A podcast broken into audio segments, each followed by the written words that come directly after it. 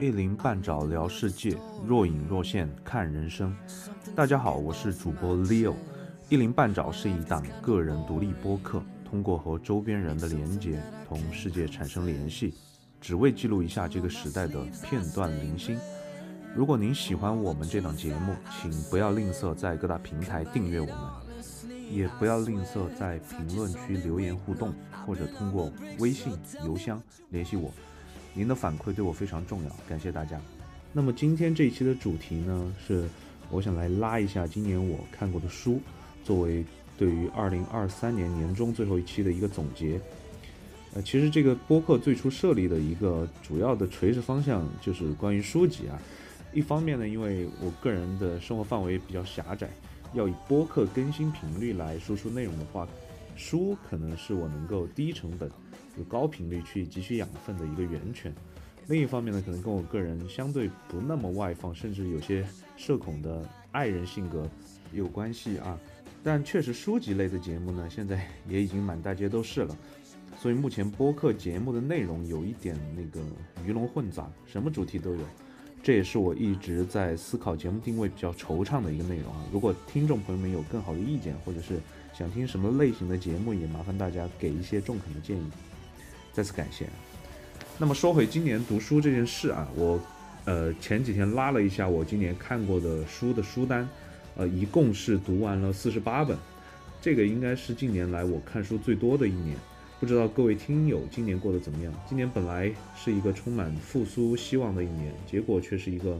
充满巨大预期差的一年。那么有句话说得好，顺境时多做事，逆境时多读书。结果今年，呃，读了差不多接近五十本书。然后，呃，我把我的这个书单也放到了呃播客的 show notes 里面。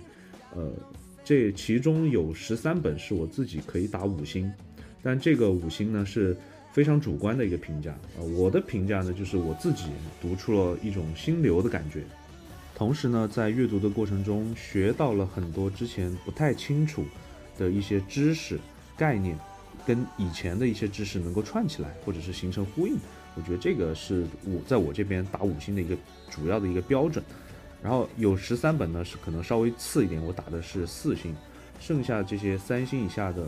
我个人觉得啊。要么就是讲的东西太浅或者太乱，有的呢就不在自己感兴趣的这个领域里面。还有一个很大的问题就是翻译问题啊，大家也看到我的这个书单里面有超过一半的都是翻译过来的这个书籍，呃，所以我觉得抛开审查的因素，很多译者我觉得是不太合格的，就有很多书籍就可能英文它是因为长句多嘛，或者是从句多嘛。但是转到中文来讲，从翻译的角度，至少你应该把它拆成短句，这样比较方便阅读。所以，我我到了年底有几本书，我就是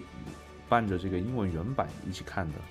那然后呃，我想说一下选书的标准啊，就是我看的书，大家也看出来，就是各种类型的都有，就是还是根据爱好来。一般我不会去做任何的预设。就有时候会去这个微信读书的书城里面去看，也会看一下豆瓣的一些推荐啊。有时候也是看到朋友在看，然后就按照朋友的这个阅读审美来选择。呃，包括很多书我都是临时起意，就是打开比较随意，但是我一般呃开启了一个系列，我就不不太会轻易的把它放掉，除非就真的太烂了。所以就这样这样看下去，就会触发一些兴趣。然后我放在 show notes 的清单编号就是按照时间顺序来的，可以看出一些规律。比如说 AI 啊，Chat GPT 比较火的上半年，我看的这个主题就会多一点，包括可以看到什么数字经济啊、风险投资啊相关的。然后，但总体来说，这些书啊，我都是精读的。所以今今年我在微信读书上，我看是四百个小时的这个阅读量，因为后面讲到的基本上都是自己真实的感受，所以也许不太深刻啊，但肯定这些内容都是我自己嚼过的。那么从比例来看，呃，依然是这个非虚构的比较多哈，就是按照传统的分类的话，比如说文学小说、历史文化与社会纪实、科学新知，还有一些商业经管啊，按这个来分的话，其实。统称科学类的会比较多，但这里面也包含了呃人文呐、自然呐，也有一些交叉的内容，跨度是比较广的。但说的好听点，就是格局大的书比较多了。这可能就是我自己的一个个人的倾向和偏好。那呃，有两类是我不太喜欢的，所以这两类的书我一般不会去看。一个是关于这个成功学的，就是讲方法论，讲呃有点像工具书的这种这种书籍。另外一个，我觉得有一些书呢，它可能没有办法经受时间检验，就是阶段性的来蹭一下社会热点的，然后过几年往回一翻，就发现很多东西都可以扔到垃圾桶了。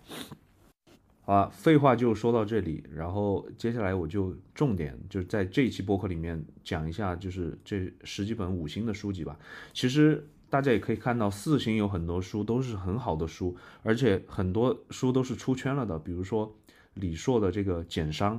就非常出圈，呃，还有像施展的《枢纽：三千年的中国》这一本，其实在我播客的第四期是有跟我朋友单独来聊过，大家也可以回去听一下。然后还有像金钱心理学呀、失落的卫星、涛动周期论，还有 Redalio 的原则，这些应该都属于畅销书籍了。大家在这个播客宇宙里面，应该都能找到单期去具体去解读这些书籍的书评啊、呃伴读啊，还有一些就是感悟啊，呃，但在我这里可能呃按我自己的标准，可能差点火候啊，就跟我自己 match 的程度可能没到那个级别，或者就是我的修为不够了，呃，然后。呃，也可以看到这个表格里面的五星，我有两个标红的，就是我觉得是今年我看过最好的两本书，一个是吴乐明老师的《副种起源》，还有就是马斯克的传记。好吧，那接下来我就按照我这个时间顺序，把五星的书籍从上往下呃拉一遍啊。第一本是我今年年初看的，叫《风险投资史》，然后这本书应该是在投资圈的一一本畅销书。那我们国家很多的城市做规划的时候，都会把这个硅谷作为一个对标学习的案例啊，呃，包括其实大家可能都知道，我们的粤港澳大湾区的设计其实就是对标的加州的这个湾区，所以它都叫湾区嘛。然后这本书我觉得其实是非常有助于我们去理解关于硅谷创新的内核，以及美国式的财富创造以及积累的一个全貌。那这本书它有一个英文名叫《The Power Law》，呃，翻译成中文的话，它的意思叫叫做指数法则或者叫密律法则。就大家去翻这本书，看到里面讲那些市值成呃十倍、百倍甚至上千倍成长起来的这些科技巨头公司，这个英文标题可能更能反映书的内核。当然，因为这个是个引进，它也考虑就是出圈破圈的可能，然后。通过一个投资史的这样一个名头，呃，可能更容易被大众呃接受吧。但我觉得这本书能够把我们看之前看的很多关于科技史啊、关于互联网发展的一些历史啊，都能够串起来。然后它的作者呢叫做 Sebastian Mallaby，呃，他是长期在这个《经济学人》和《华盛顿邮报》写跟科技啊、金融相关的专栏，前面也呃发过好几本畅销书。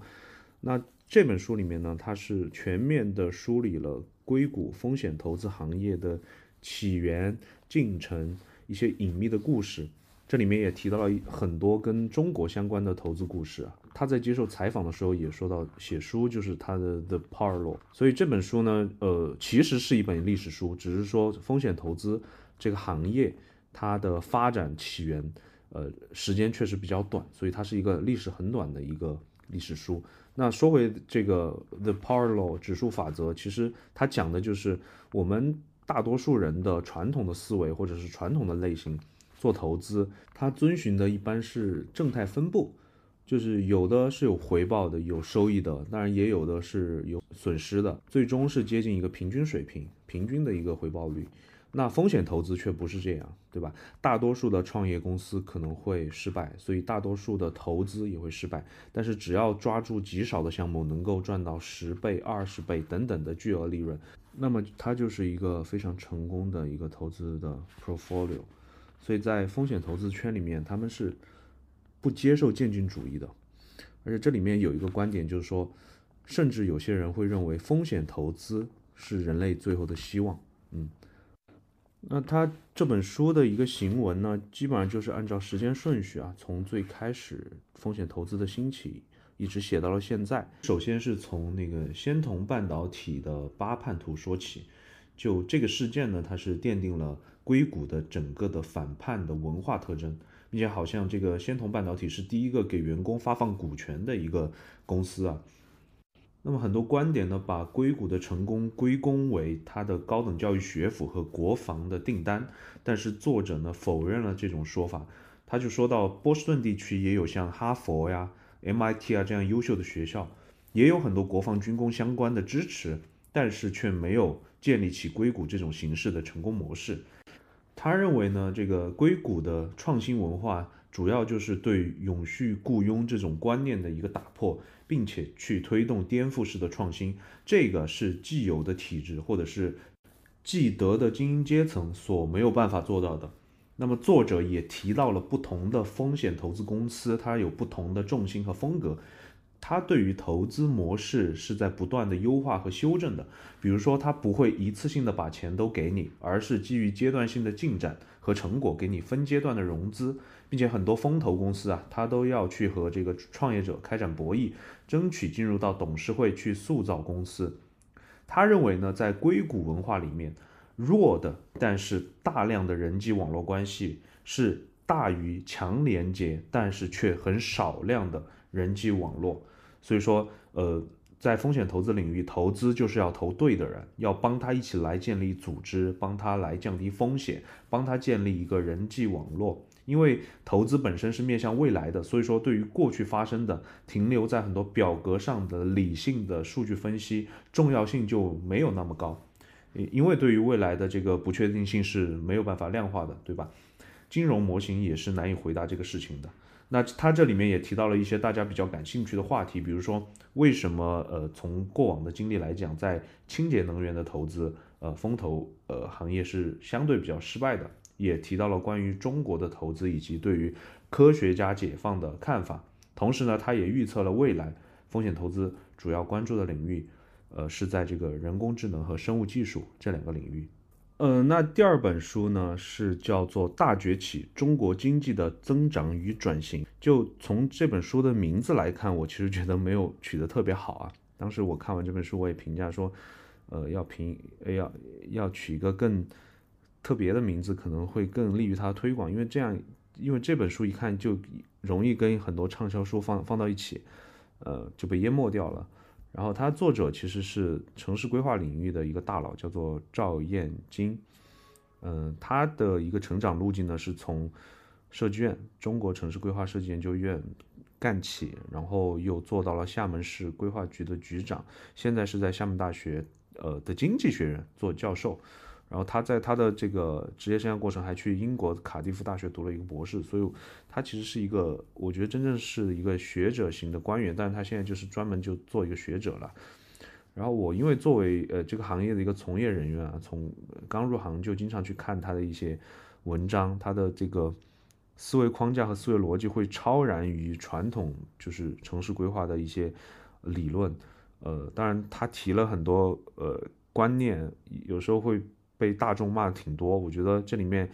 呃，有一部分是被误解的，有一部分可能他是他的站位站在政府管理这个角度，呃，提出的一些可行的一些呃解决方式，可能会对这个民间大众的一些主流声音有一定的呃不同，呃，但他在这本书里面其实也很坦然的面对这些不同的声音，并且就是直接把讨伐他的这些文章拿出来一一回应。但这本书我觉得阅读的难度是比较高的了，我觉得它需要有一定的经济学的基础，并且对很多呃里面提的概念有一些呃清晰的认知。这本书是比较适合想去更深入的了解我们中国围绕呃土地、围绕房地产、围绕金融的呃这样一套呃过往的体系形成构建。对我们以后发展的一些影响，就大家对如果对这个比较感兴趣的话，我觉得还是可以看一下，呃，然后呃，他这本书呢，主要就是围绕我们经常提到的土地财政这样一个制度创新来说到我们国家怎么实现呃超快速度、超大规模的一个城市化的转型，并且也对于我们国家房地产的一个定位有一个他的自己的一个理解。呃，同时基于房地产这个事情也说到了中美的全球博弈呀，最后也提到了关于资本市场，关于我们乡村振兴怎么做，关于平台经济的一些看法，还有像房地产税啊，大家都比较关心的这样一些要素，都有一套自己的见解。他也在他的这个前言自序里面说到，自己是集合了置身事内和置身事外两个阶段来看一些现象的。然后整本书的呃行文呢，它是从怎么去理解城市，怎么去理解我们提到的土地财政，怎么去理解房地产对国家的重要性，然后来说到全球博弈的这样一个呃过程。它里面就提到了土地财政其实是我们国家非常伟大的一种制度创新，呃，因为这种制度创新才引致了我们国家最近这十几年的一个和平的崛起。而且他认为，在我们中国的信用货币的一个锚就是土地。他认为房地产对于我们国家的重要性，并非单单体现在过往的一个高速的增长，也不体现在我们现在 GDP 比例里面有百分之多少加上房地产自己和上下游，呃，所谓的一个支柱的一个特性，也不完全体现在我们政府从呃土地收走了多少相关的税费等等。他就首先提出了对于土地财政的一个完整的理解，是分两阶段的。第一阶段，准确的来说是叫土地金融，他就厘清了传统对于卖地就是土地财政的一个简单的逻辑，而是通过一种信用制度，把未来的这个土地的收益贴现到当前，使资本的这个形成方式得以摆脱对于过去累积的依赖，转向预期的收益。这样的一种信用制度，才为我们国家大规模和长周期的基础设施提供了可能，并且他还提到了，在比如说在我们城市化高速发展的过程中，通过土地财政这种方式实现的大规模融资，其实是避免了我们国家对外进行大规模的举债。那他这里就提到了，比如说在呃上世纪九十年代末的东南亚的金融危机，包括零八年的金融危机。很多国家被收割掉，就是因为外债太多了。所以他站在这样一个角度去理解，就把中国的土地市场跟比如说以美国为首的这种股票市场进行了一个相似架构的对比。他就认为土地市场里面的房地产开发商就像股票市场里面的券商，那政府包销出让土地使用权就像企业发行的股票。然后根据需求开发的各各种楼盘，就像股票市场里面的各种理财产品。那我们居民买房子就像炒股的股民，然后通过购买不同城市发行的这种城市股票来分享整个社会财富的增长，这个就是房产升值。所以他认为中国的政府加土地金融的这种制度设计是挑战了欧美的这种私人企业加股票债券的这种市场模式。中国的这个资本市场是以房地产市场为主的，挑战了美国的这种以股票市场为主的资本市场。那么赵教授在这本书里面就提供了一一一套全新的视角，并且我认为他的这套视角和他的这个理论是能够自洽的。他就说，中国的这个土地金融，它是拥有一个非常重要的特点，是世界上唯一与美元周期脱钩的大型资本市场，并且。目前中国这个土地市场的资本估值，就它的租售比，它的这个估值是比美国的股市的市盈率是要高的，泡沫是要更大的。基于这个分析，赵教授之前就有提出，呃，中央需要为为地方政府来进行增信，啊，确保我们的这个房地产市场的稳定。但这个就是在网上争议比较大了，他在里面也有一定的回应。这本书里面还有一些有意思的框架，比如说它关于现代经济和传统经济、虚虚拟经济与实体经济、资本与劳动、中心国家与边缘国家这一些二元的框架，在全球化的这几十年谁受益更大，以及关于政府提供重资产的公共服务，以及其他社会主体依托这些重资产的公共服务来启动轻资产的商业模式。的一些看法，所以说他也提到了关于平台经济和大数据的确权这样一些内容。我觉得，呃，大家有兴趣的话可以去看一下这本书啊。呃，可能会看起来比较吃力，比较慢啊，我自己讲起来都会觉得比较吃力。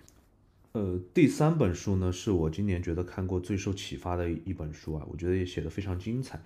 呃，它叫做《富种起源：人类是怎么变富的》。其实看这个书的名字的话，可能最开始都会觉得它是一个偏成功学的一本畅销书。那看了之后才发现并不是这样啊。这本书在我这里是今年最佳的原因是说，就关于马尔萨斯的人口论，还有内卷化的社会。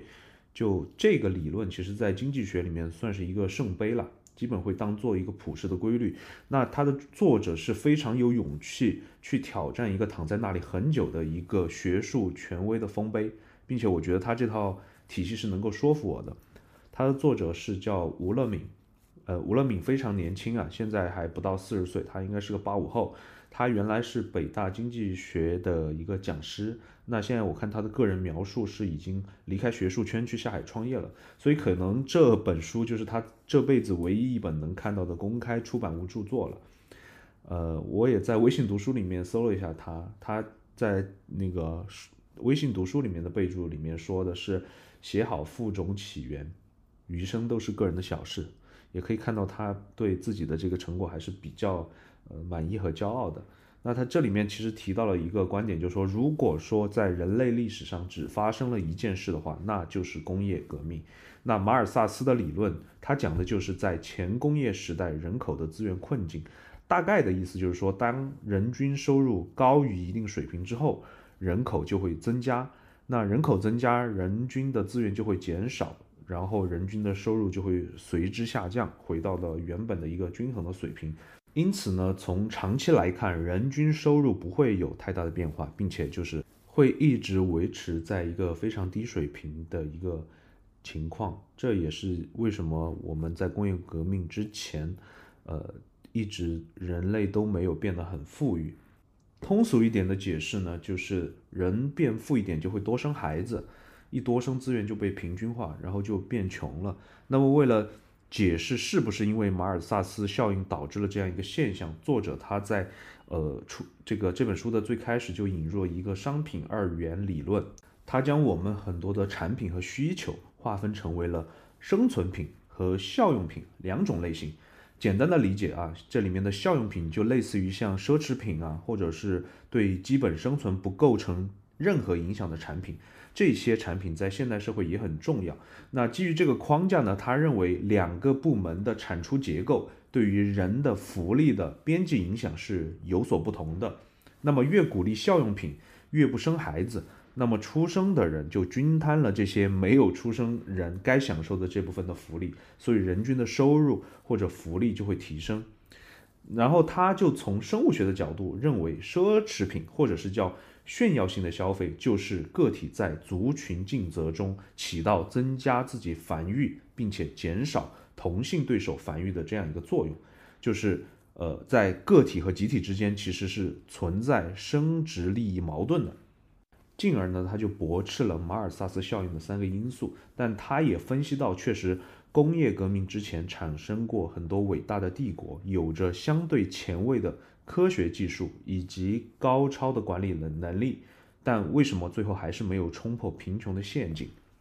为了解答这个问题呢，他又引入了一个关于贸易、移民和技术进步的一个简单模型啊，来讨论这个二元产品框架的一个产出结构。那他最终的一个解释呢，大概就是说，过往的文明都是技术落后的，压制了技术先进的，简朴的淘汰了奢靡的生存品文明。淘汰了效用品文明，所以说导致了这种效用品文化和技术是难以传播的。他还特地用呃模型去计算模拟了整个历史的进程，得出的这个结论就是，人均效用长期停滞的原因，并不是马尔萨斯的这个机制，而是族群竞争，它抑制了人均效用品。那基于他前面的这个分析的理论呢？作者又提出了四个现代经济增长起源的机制，这里面包括了贸易替代移民、知识媒介的改变、效用品大爆炸和制度的尽责。那贸易替代移民就讲的是交通物流的进步改善，让定向移民变少，呃，就是很多人就因为贸易就不会选择移民了，所以说这个就削弱了族群的尽责。那知识媒介的改变呢，就是说让知识和技术的传播，尤其是通过印刷术啊，通过书籍啊，这个传播与基因的传播这个关联是被切割掉了。同时，他还讲到了像比如说现代经济增长，其实就是可以看作是制造业和识字率这两件效用品的大爆炸。那在书的后半篇，这个作者居然引入了《三体》，刘慈欣对于生存和文明的思考。提出了一个关于马尔萨斯、达尔文和刘慈欣三位一体的一个陷阱。他站在了税收和经济自由两个维度，引入了两种治理方式，并且他结合到了历史的朝代以及呃上世纪的美苏争霸，开展了讨论。最后呢，作者他是抛出了一个命题，就说如果我们重新跌回增长停滞的这个时代。重现黑暗的时代，我们应该怎么应对？那看了这本书的时候，我就发了一条朋友圈啊，我真的是击节赞叹。里面除了它本身这个经济学的这个功底啊，它里面对于中外历史啊，对于地理环境，对于文化差异，对于文明思考这些领域，它都有很强的掌控感，并且它，我觉得它非常的呃，像年轻学者的这种作风啊，他喜欢看《三体》，喜欢看科幻的东西。然后并结合这个来佐证他的这个理论和概念，一层套上一层的，所以有时候就不禁赞叹他他究竟怎么想到呃用这个方法来解释他的这个观点的。所以我觉得这本书呃虽然也是需要一定的呃经济学的基础啊，或者是对这个马尔萨斯人口呃资源困境有一定的认识，才能够去理解他想说的这些事情，但我我还是。呃，真的很推荐大家去看一下这本书，它挑战了一个上百年的一个理论。呃，第四本书我想说的是这个《长日将近》。呃，就有时候会看一些比较深色的、信息量大的书，累的时候呢，我就会挑一本小说来。然后石黑一雄这个作者呢，因为他是呃前几年拿了诺贝尔文学奖，然后我去年也看过他的这个近期的《克拉拉与太阳》，然后这本书呢是呃。一九八九年写的哦，石黑一雄他是一个呃日本和英国双国籍的一个作者啊，所以这本书它的背景呢是在英国，呃，翻译成英文叫《The Remain of the Day》。我去查了一下大概这本书的一个评价和定位，我觉得差不多这本书能够，呃，我觉得这本书差不多就奠定了石黑一雄这个作者在文坛上的一个地位啊，而且我看的这个版本，呃，翻译是我觉得是翻译的比较好的。然后他写的是一个什么故事呢？他写的是，呃，一个英国富豪宅邸的管家的一个回忆录啊。整个，呃，故事的第一层其实他就五六天的时间，呃，这五六天是发生在二战之后的，呃，可能有多少年我都忘记了，反正已经是二战结束之后的时间。他休了一个小长假，然后到异地去找。以前可能二三十年前跟他一起配合的一个，呃，也是一个工作人员，一个女人，呃，路上的一些回忆。然后他回忆的内容呢，主要是发生在一九二零年代。然后这里面就涉及了很多关于亲情、关于爱情、关于职业、关于忠诚，还融入了很多历史的背景以及政治格局，包括这里面给人物带来命运以及无奈。整个小说看起来，我觉得它这里面融合了很多历史的背景，可能对于稍微年长一点的呃读者的话，会有更有共鸣。这里面比如说提到了像凡尔赛合约签订的时候，就一战结束，呃，对战败的德国这个条件很苛刻，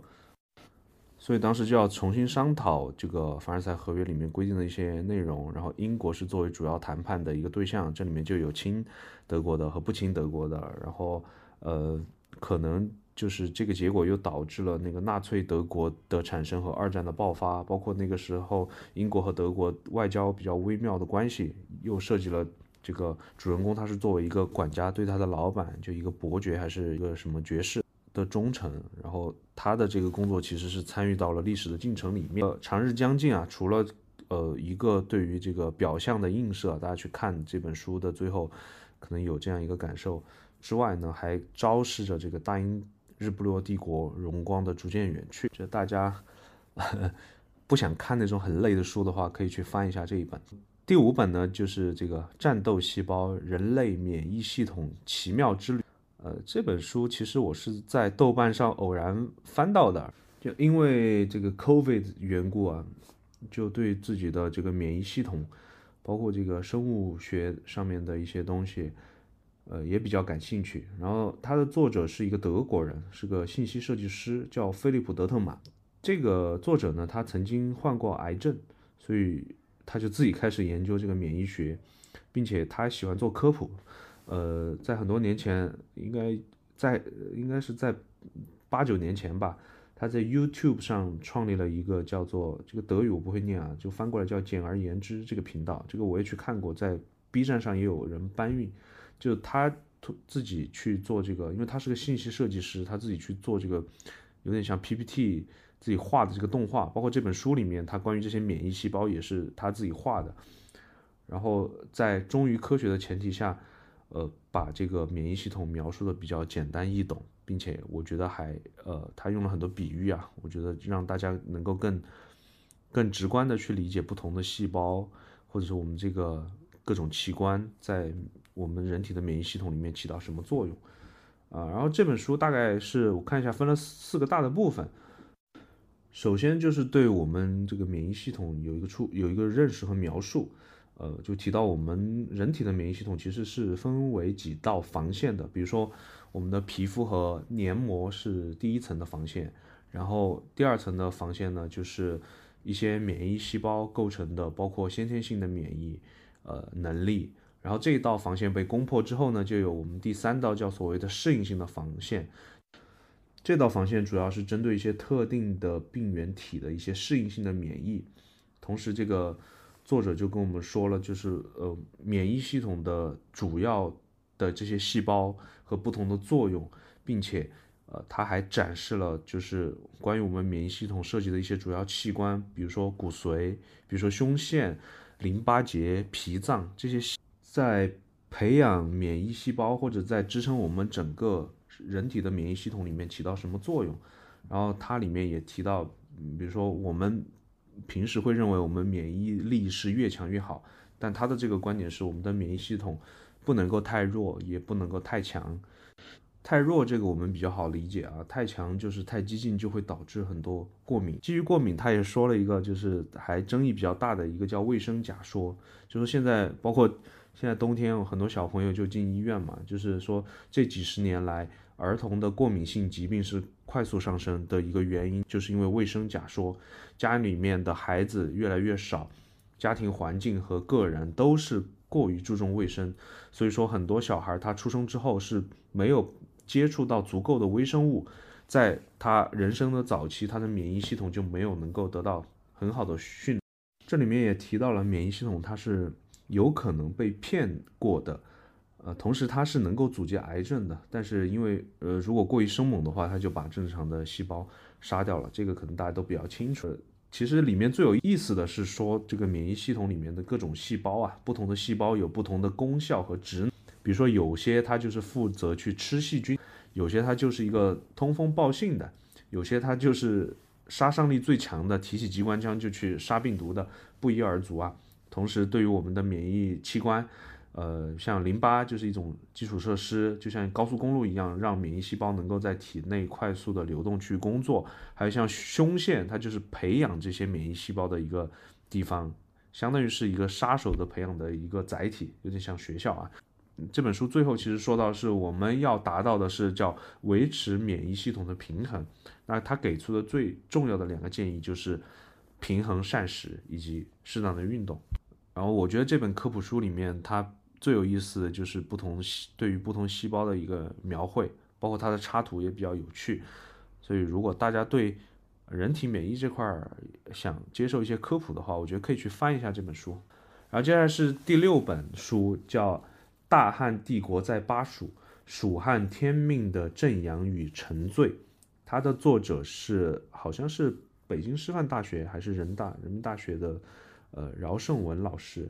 呃，这本书应该写的也比较早了，应该是第一版在二零零五年左右吧，呃，具体不太清楚了啊。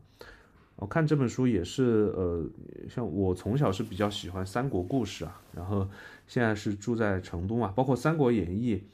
它的一个写法就是拥刘抑曹。这个《三国演义》其实是塑造了很多三国迷的价值观啊，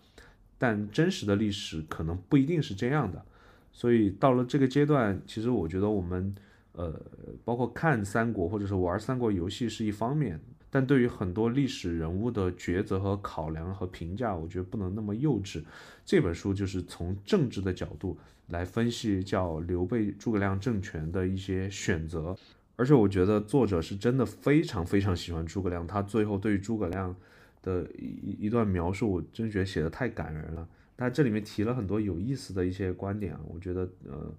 是我之前没有注意到的。比如说他在说孙权被蒙。拿回荆州的时候，就说到，其实刘备在去益州的时候，他是没有去重视和认真防范以前的盟友孙权，就感觉我跟你联谊了之后，最后好处都是刘备你拿到，啊，因为这个利益分配不均，导致了孙权去偷袭了荆州，导致了关羽的死亡。和演义不同，周瑜和鲁肃的主张的差别，其实比鲁肃和吕蒙之间的差别要小。周瑜帮东吴规划的就是要建立帝业，而吕蒙想要的就是称霸江东。作者也是对周瑜给出了非常大的一个肯定，说他是一个具备高远政治眼光和卓越的军事才能的一个人。其实孙权提出的是要跟刘备一起共同来瓜分益州，然后刘备就以仁义之名拒绝，去单独得到了益州。所以这就是我前面说的，东吴他其实做了很大的贡献，收益却。甚微，这样一种联盟的军事就会发生逆转，而且作者认为大意失失荆州的不是关羽，其实就是刘备。关羽去攻打襄阳，是真正是想把荆州和刘备拿到的汉中连起来，实现真正的跨有荆益这样一个战略。然后关于庞统，作者也有一个见地，他觉得在民间其实卧龙凤雏嘛。跟诸葛亮齐名，但是他给刘备关于在益州的一个策略是非常不讲政治的，造成了刘备这个政权的局限性，所以他觉得庞统其实是被过誉了。呃，这里面就讲到了许多在那个时候的行动啊，需要政治合法性，所以刘备在取了益州之后，经常就是援引包括战国啊、西汉呐、东汉时期的一些故事，作为合法性支撑的。论述，那刘备托孤的重点其实是要把这个旗子举起来，就是要北伐讨贼，从而复兴汉室。这个是蜀汉政权享有天命合法性的关键所在。而且因为自称是正统，所以诸葛亮他在这个益州就恢复了州级的建制。但这个建制是一个虚极化的建制，它就是强化一个非偏安的自我定位。也避免了这个行政效率受影响。那在后来诸葛亮北伐的期间，其实秦陇区域的地理对于蜀军的交通，尤其是粮草上形成了非常大的制约，这个对于蜀汉构成了一个致命软肋。而大家知道，后来蜀汉又跟孙权又重新呃结盟，但是蜀汉去北伐，他是要避开雨季的，他就一般会在一二月出兵。那东吴它是水上军事比较厉害，所以它一般会要等到春水涨完之后，才能在四五月份出兵，所以这样呃一个时间差导致就是两个地方联盟一起来打魏国，犄角呼应之势是比较难成的。同时诸葛亮他的内政是非常亲民的，就是蜀汉的政治整体表现出一种上扬感，它不是一种割据偏安的一种萎缩感。诸葛亮在北伐之后，一直他就驻扎在汉中，他就是要为整个蜀汉政权来立起一个努力北伐的坚定身影。但是在诸葛亮死后，蜀汉的国策就根据当下的形势进行了调整，呃，丞相就变成了蒋琬，蒋琬他就回到了涪城，就他也不在汉中的前线，也不回成都，这个就是意味着以有限的军事行动作为一个北伐的象征，其实内心里面应该就是。放弃了北伐，那个时候有一个路线之争，就是姜维，他在北伐就遭到了蜀中很多大将的反对，所以到最后就很很很很可笑的是，蜀人里面眼中想要北伐的就只有姜维和夏侯霸两个曹魏的一个降将。然后最后在乔州的仇国论出来之后，就否定了整个北伐的论述，呃，而且跟姜维就路线之争就扩大化了，就认为姜维北伐是在穷兵黩武，因为蜀汉政权北伐的合法性就是在汉贼不两立。最后这个仇国论出来就消解了政权的合法性，最后后主就投降了。所以整体我觉得这本书。提供了一个非常新鲜、非常不一样的视角，但书比较老，呃，大家有兴趣的话也可以去翻一下。然后第七本书又是一本翻译的，叫做《履单》，呃，英文是叫《Fulfillment》，无所不有与一无所有。嗯，这本书其实很厚啊，二十三点四万字，但读起来还是比较顺的。这个作者是一个记者出身，所以他整体算是一部纪实的文学。他讲的什么呢？讲的就是亚马逊在这二十年的发展里面，对于席卷美国社会各个角落的，包括科技进步、包括资本垄断、城市发展、城乡差异、政治变迁、就业环境等等的一些影响。就因为呃，我们在小小的电脑或者在手机上就按一下的这个决策，因为亚马逊它现在是一个巨无霸的电子商务平台啊。当然，它的这个影响力主要是在美国啊。我去看了一下它的这个业务构成，它美国就北美区域的业务占比是超过了百分之七十。所以这本书讲的就是亚马逊崛起之后，对于比如说总部的选址、供应链的布局、线上购物生活方式的变迁，对于美国区域城市以及对于很多职业人命运的一个左右。然后履单的意思呢，就是亚马逊的这个物流体系里面非常重要的一环。Fulfillment 大型的仓储中心，那对于这二十年亚马逊互联网电商物流，还有包括后来的云计算发展过程中的各区域各阶层就业机会都产生了巨大的形塑。那这个 Fulfillment 呢，还有一个意思就是满足，就是为了客户需求所达成施加的这个企业行为的一个努力。这里面讲的故事其实呃涉及了很多区域，比如说最开始讲这个西雅图，呃。西雅图它原本是一个黑人的艺术社区，然后就因为包括微软，包括这个亚马逊的总部进驻之后，它就变成了一个科技中心。呃，其实西雅图这个城市在美国一般来讲不是特别起眼，呃，它的成功就是它的这个城市制定了一个累退制的一个税收政策，让这两个巨头公司愿意进驻，同时他们的进驻改变了整个社区的结构。也助推了这个区域的房价上涨，当然跟随而来的就是收入的不不平等。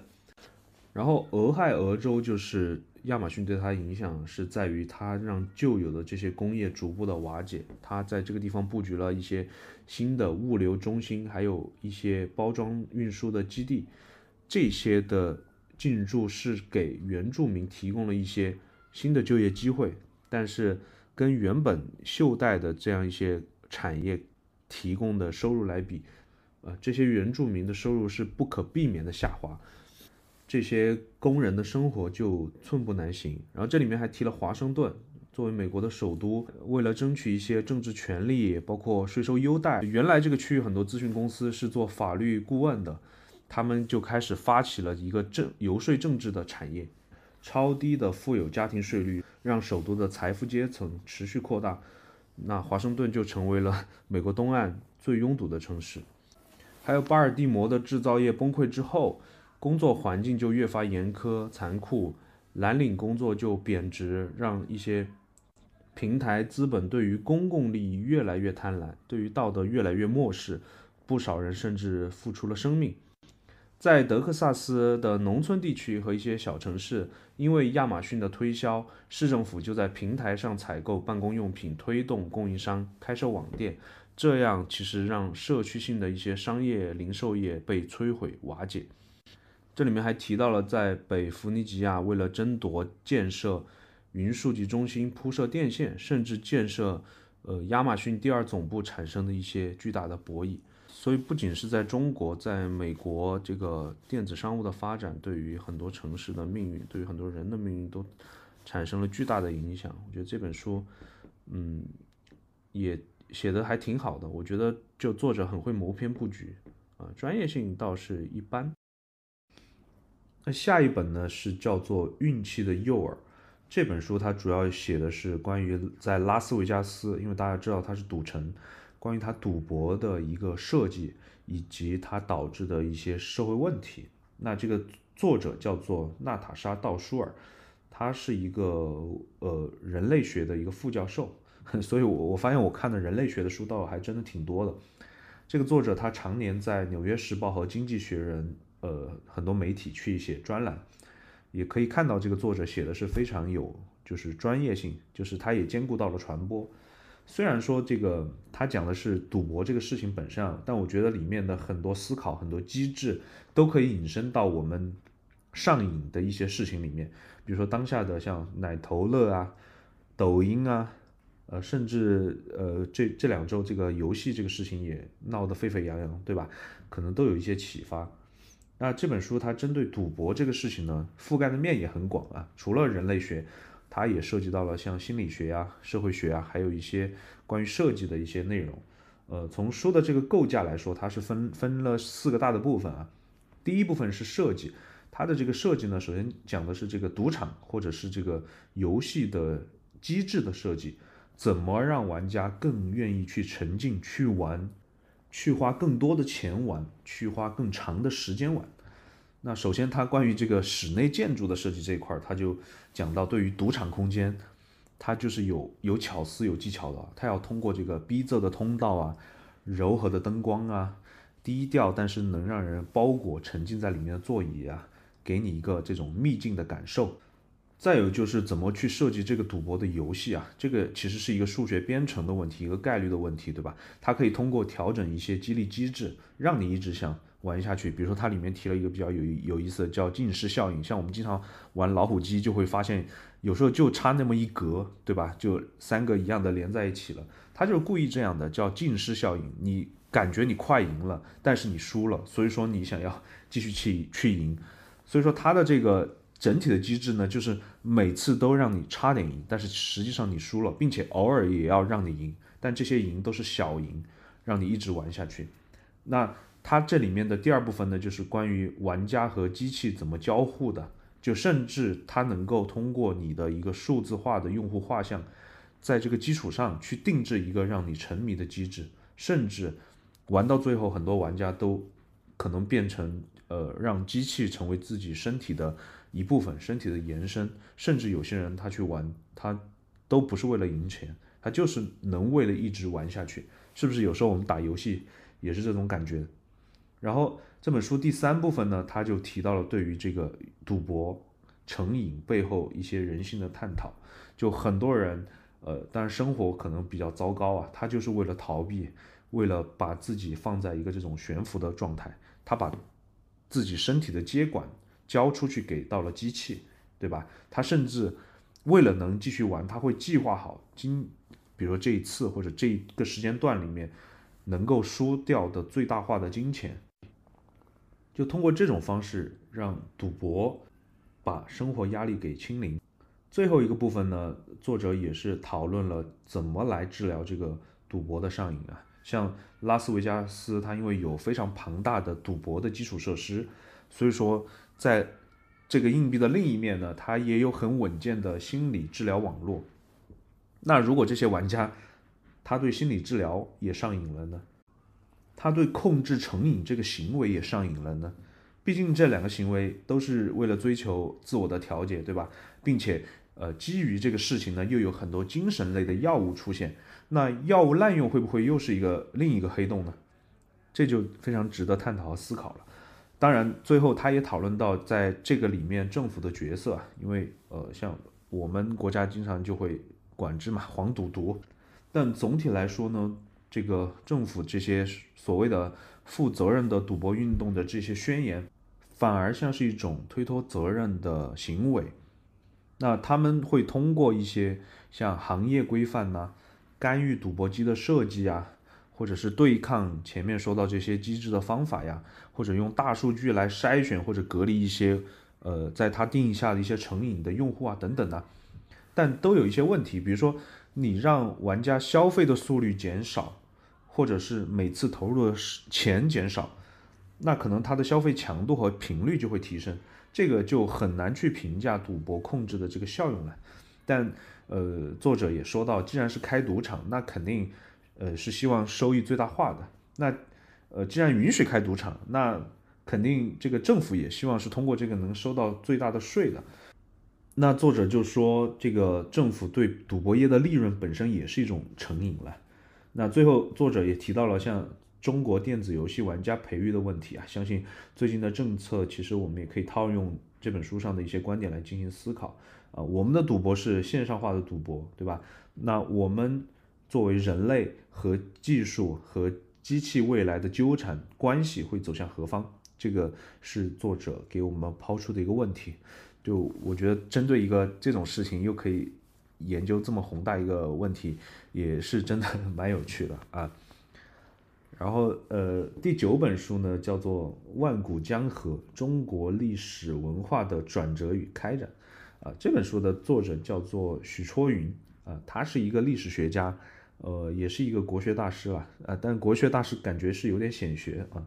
但他我宁愿叫他文化大家。但我最初了解他是在那个许知远十三幺里面，呃，好像现在这个老先生啊，这么大岁数了，还在 B 站开节目传播自己的思想，真的不容易啊。说到这本书呢，不讲他思想的深度、观点的表达，他这里面对于这个中文的运用啊，这个流畅又精准的笔触，我觉得有一种简约之美。尤其是我当时看他这本书的前言，他讲中国的这个地理环境。呃，一些地理要素，我觉得写的太好了。我我觉得这个它的前言可以值得读很多遍。那这本书其实也是成书比较早了，二零零六年就写成了。他的视角比较宏大，他对于中国文化成长进行了一个全面的阐释。那我觉得也确实只有像这个徐老先生这样的咖位能够承接住这个厚重的主题。它这里面的一个框架或者是它的一个概念，就是它把中国文化的这个概念和属性，它随着这个时间的演进划分为了几个阶段。最初是中原的中国，然后是中国的中国，然后是东亚的中国，然后是亚洲的中国，最后到世界的中国，五个阶段可以看是从小到大。那这本书这样看的话，其实它体系性很强，它覆盖了包括像思想体系呀。统治工具啊，生产组织形式、市场、宗教、对外交流、科学发展、人民的衣食住行，就是几句话很难，就是把这这本书讲得很清楚啊。我我这里就分享一下我当时做的一些摘抄吧，我觉得比较有意思的观点啊。比如说关于这个我们国家南北差异，他就描述到，正如北方的石刻和南方后来发展的水墨画，就中国既有具体的写实，也有抽象的写意。他们的相互交织，既复杂又丰富，形成了这个我们国家的一个艺艺术传统。那关于思想秩序这一块儿，他说到，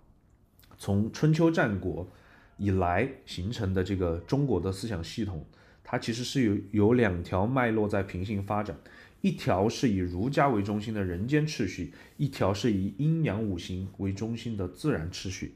那关于东亚，尤其是呃现在我们提的日韩嘛。跟东亚的关系的话，他提到，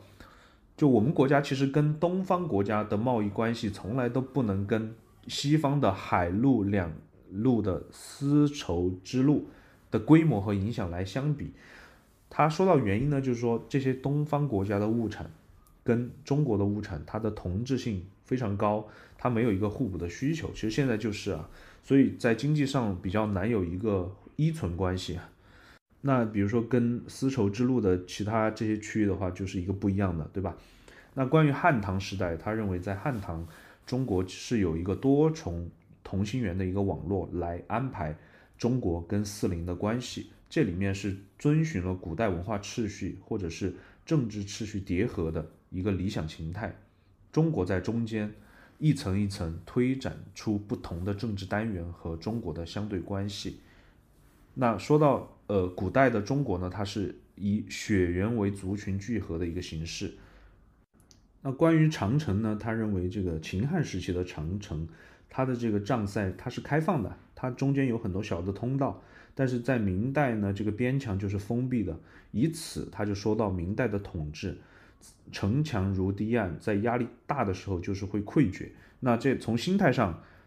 长城的边墙就分割了胡汉，那汉人的世界就开始自我设限，开始内敛，而不是展开，它就封闭了，面向这个海洋。明代中国的态度。就在开放与闭关之间摆动来摆动去，最后趋向于闭关。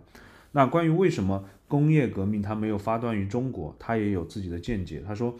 中国的工业细密分工造成太多零碎的分割，在这个工作过程中，它每一环节是各自为政的，它没有一个全貌的设计，而且每个环节的生产它都是这种小单位的，以家庭啊，以小作坊啊为核心的生产，所以说，呃，没有。就这种生产，它是没有足够的财力去投资开发新技术。还有个原因就是说，中国的传统知识分子他与生产事业是脱节的，所以说学术跟工艺之间它缺少相互刺激的这个机制。这里有一个类比，我觉得就是，比如像奥本海默这电影里面，美国他造原子弹，他又有举国体制的支持，他也给科学家独立创造的一些空间了。虽然这本书很多的知识观点都是在，比如在历史书里面或者在其他书籍里面都看到过啊，但是看完这本书，我觉得还是非常惊叹这个徐大师的水平的。那第十本书也是我今年呃觉得最好的书之一啊，就是这个 Elon Musk 马斯克传。这本书其实我不是很想讲，因为很多播客都讲过了，包括像半导体好像还分了好多期。然后它刚上线的时候，微信读书还可以全文看，估计线下卖太火了，然后就看不了，我就找的这个英文原版来看。现在好像微信读书又能再看了。这个作者呢，他应该是在马斯克的身边待了两到三年啊，跟着他开会啊、出差呀，也采访了很多跟他有关系的人。然后这本书的时间线呢，差不多是写到了今年四月份，就二零二三年的四月份，SpaceX 星舰发射。那总体来说呢，其实这本书它并不是对马斯克进行歌功颂德，呃，相反呢，它还记录了很多马斯克一些，比如说诡异的脾气啊，性格里面自我矛盾的地方，而且我们都知道他有那个阿斯伯格综合症嘛，所以他也试图从这个父子关系去挖掘背后的一些因素。那这个也其实影响到马斯克怎么去对待自己的小孩。其实关于 SpaceX 还有像特斯拉的部分，之前很多书可能都有呃比较详细的记录了。我自己比较感兴趣的是他收购 Twitter 的这部分啊，就比如说他对于是不是要 work from home 的一些观点啊，他对于员工数量的倾向，因为他接管之后就裁了很多人嘛，包括他粗暴的去对待他的员工，呃，还有他那句最有名的。世界是个巨大的草台班子，对吧？这个现在已经是大家都在说这句话了。然后我觉得他很聪明，去收购 Twitter 这个事情，就是他认为就是对于媒体的控制，对于这个传播网络的控制，呃非常重要。而且这里面也有，比如他关于觉醒文化的反感啊。包括他认为，就是 Twitter 就现在叫 X，呃，现在的数据是能够作为语料喂给 AI 嘛，为他的这个人工智能来服务。但关于 AI 的探讨也是他这几年一个重头戏啊。比如他建议这个 G GPT 的发展不要那么快啊，留几个时间缓冲，让大家把伦理道德呀、风险控制啊这些想清楚等等啊。但我觉得看起来就确实佩服他啊，他的这个老马的这个冒险精神，这种情怀。虽然像作者说的，如果有机会，你一定不会想成为马斯克的。你做马斯克应该是比较痛苦的。但是他他的信念，关于呃移居火星啊，关于这个清洁能源应用啊，这些执念啊，应该会打动和激励很多人的。所以那这本书很厚，呃，但看起来就像爽文一样，应该也比较快啊。这个是马斯克传。那下一本书又是一本人类学的书啊，叫《我们为什么爱喝酒？酒精如何决定人类社会成败》。这个就跟打游戏前面说到这个赌博上瘾一样，喝酒也是我们容易上瘾的一个行为。但不同的是，在喝酒这个事情，它其实已经存在非常久非常久了。在这这里面，作者也说到，他从那个两河流域的时候就已经有人酿酿酒了。他甚至说，这个呃酒比那个面包出现的都还要早，所以作者一来就提了一个疑问，就是说，如果喝酒带给人的基本都是坏处，没有好处的话，为什么，呃，这么多年它都没有被自然选择掉，就是没有被淘汰掉？那这本书作者叫森葛兰，他是加拿大不列颠哥伦比亚大学的一个哲学系的教授啊，他也是一本人类学的著作。然后这里面其实他的整个核心的结论，我觉得很夸张，就是说酒精是开启了我们人类作为食物链顶端生物的现代文明啊。那书的一开始，他其实就从这个演化的角度来解释到，可能。酒精会骗过我们的大脑，给我们一种奖励机制。呃，有一个类比，就像吃甜食一样，以前这个甜食很难找，所以吃甜食对我们就是一种非常明显的一个奖励机制。但现在很容易获得了，但我们这个身体的演化是没有跟上的，然后技术的演化又是非常快的，所以就就可能会有一个原始社会的残留啊。还有就是他提到了。酒精是起到消毒的作用，但作者都认为这个都不是主要的原因，他反而认为我们人类能够发展是依靠的叫协作、创造力和社群性。那我们其实从黑猩猩进化而来的嘛，作为灵长类的动物呢，它本质又是自私的，是不愿意合作的，尤其是不愿意跟自己没有血缘关系的人合作的。反而像蜜蜂这种生物啊，就蜂群思维，它是愿意分工，为了族群发展去合作的。那他就提出了一个理论，就是酒精能够让我们大脑的前额叶皮层叫 PFC 被麻痹掉线，然后我们就能够展开合作。为了解释这个原因原理呢，他也提出了，但是它里面有一些论证啊，就 PFC 它是让人专注于任务。让人抑制情绪，让人延迟满足的，这个是人类，尤其是成年人的一个重要的能力。但是这个 PFC 它的发育呢，需要很长时间。那像年幼的孩子呢，他就是比较容易分享，他们就是会更有创造力，他们会更注意一些次要的细节，更愿意去吸收信息，甚至他可以异想天开，他愿意头脑风暴，这些都是其实是一种。创新研发的特性，那喝醉麻痹掉 PFC，就是能够通过增强创造力、减轻压力、促进社会接触、增强信任和纽带、建立群体认同、加强社会角色和等级制度。所以说，因为这个机制导致人类才能够一直在非血缘的这样一个范围里面开展分工和合作。所以他就说，呃。我们现在能够在线上开会，为什么我们还是要线下去见面去讨论事情？因为我们是通过线下一起来喝醉，啊，他甚至提出了，呃，醉酒应该是当做我们动物界的第四种驱动力啊，仅次于食物、性和睡眠。当然，他确实在这个书籍的最后一个大的部分也承认到了酗酒是还是有一个很大的社会问题，比如说。女性饮酒的问题，呃，如何避免成瘾的问题，甚至说，因为有些人他是叫 non alcohol 嘛，就不饮酒，那怎么去避免饮酒者和不饮酒者在因为饮酒带来的一些好处的社会竞争里面规避这些不平等的现象，甚至最后就说我们最后到底应该怎么跟喝酒这个事情共存？就这本书的主题其实挺无聊的，但是他最后。呃，研究出一个这么鲜明的结论，我觉得就是还是，呃，很好玩啊。然后下一本书叫做《这个筚路维艰：中国社会主义路径的五次选择》啊，因为今今大家也知道今年的情况，所以许多这种投资人呢，包括朋友炒股啊，都开始研究我们执政党的历史。这本书是二零一四年发表的，就很多人对他评价是就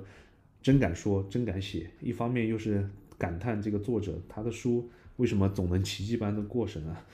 啊呃，作者是肖东年啊，华东师范大学历史学系的呃教授，呃这本书他写的就是呃我们国家从建国到文化大革命结束转入改革开放，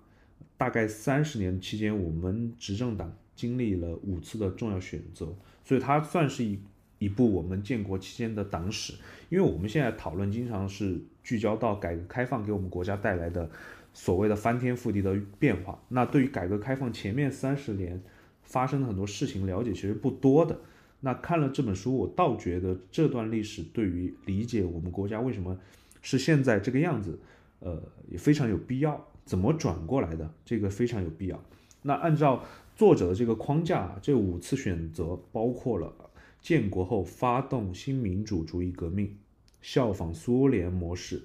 感应超美的人民公社大跃进、文化大革命，到最后转向改革开放。这个五次选择。这中间当然走了很多弯路啊，但我们通过这本书的梳理，能够了解其中的来龙去脉，就是在当时为什么会有这样的讨论、思考和选择。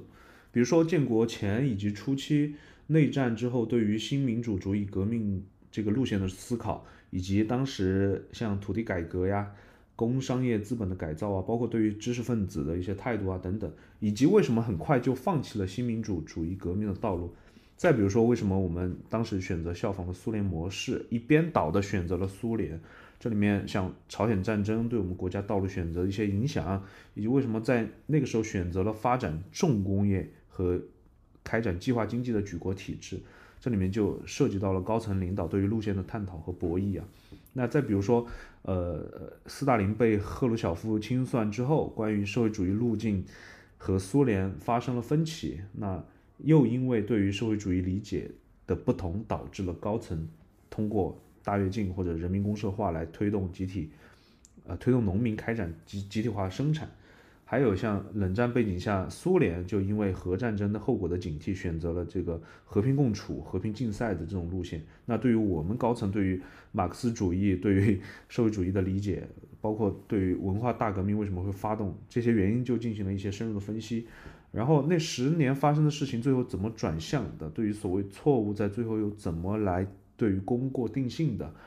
包括我们对于改革开放初期，呃，作者总结其实是觉得对于这个事情我们是没有清晰的路线图的。但是呢，我们的领导人是看到了像日本、德国这种从二战战乱中走出来的国家，他就通过短短三十多年的时间就实现了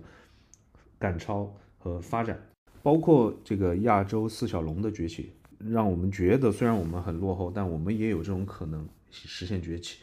呃，整体来讲，这里面有句话也是让非常感慨啊，就是关于理想现实和社会实践的关系。所谓叫理想越崇高，目标越远大，带来的灾难可能就越大。这个整体这本书看起来非常爽，呃，也不免让我们会去思考到，我们改革开放真的是彻底的改变了我们现在这代人每个人的命运啊。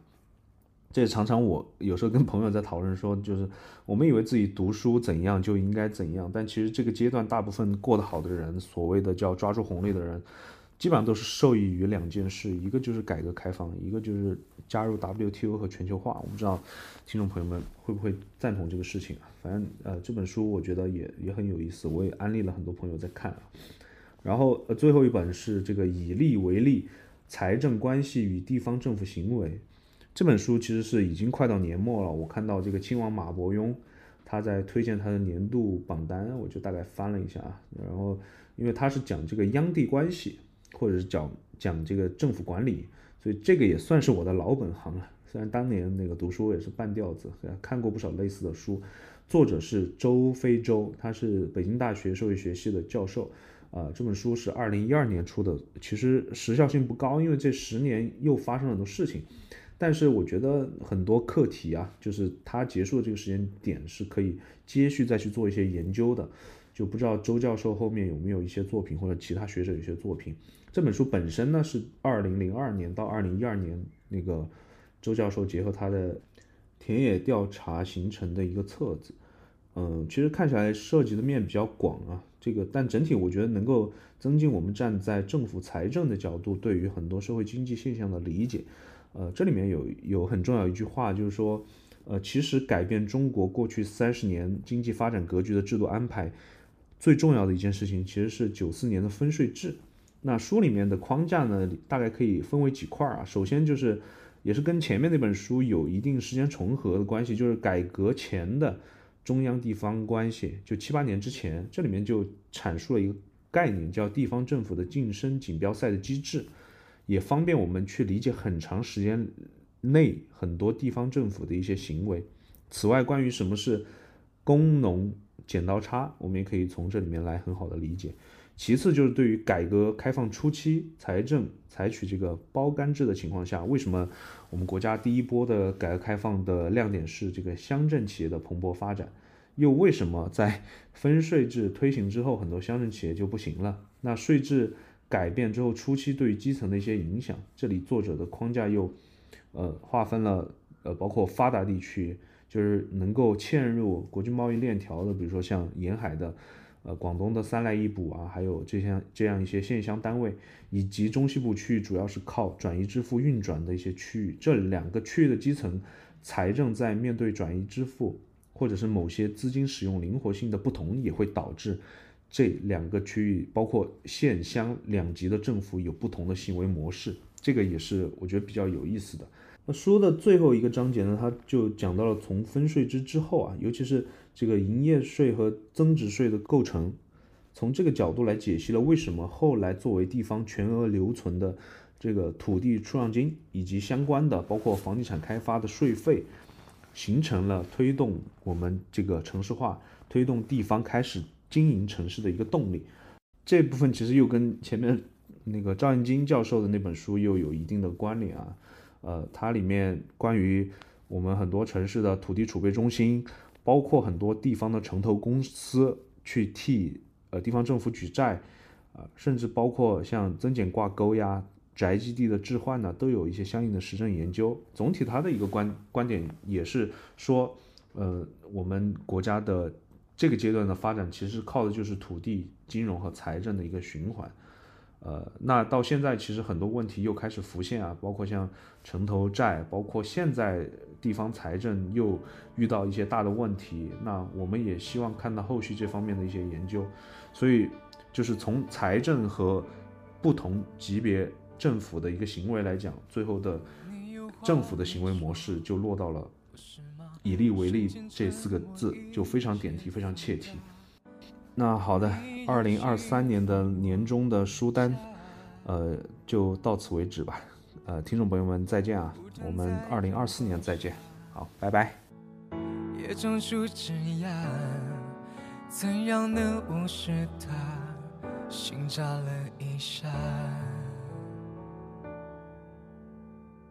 是好比示弱，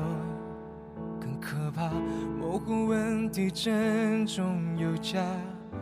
珍惜与可惜般掺杂，两者你都全拿，或者都丢下，爱吗？或是不爱？你都有说法。情愿你亲口说，对我说一声不。别让我又以为在尽头还有出路，别假装在绝望的尽头就是希望。白色善意的谎还是说谎，爱有多善良就有多善忘。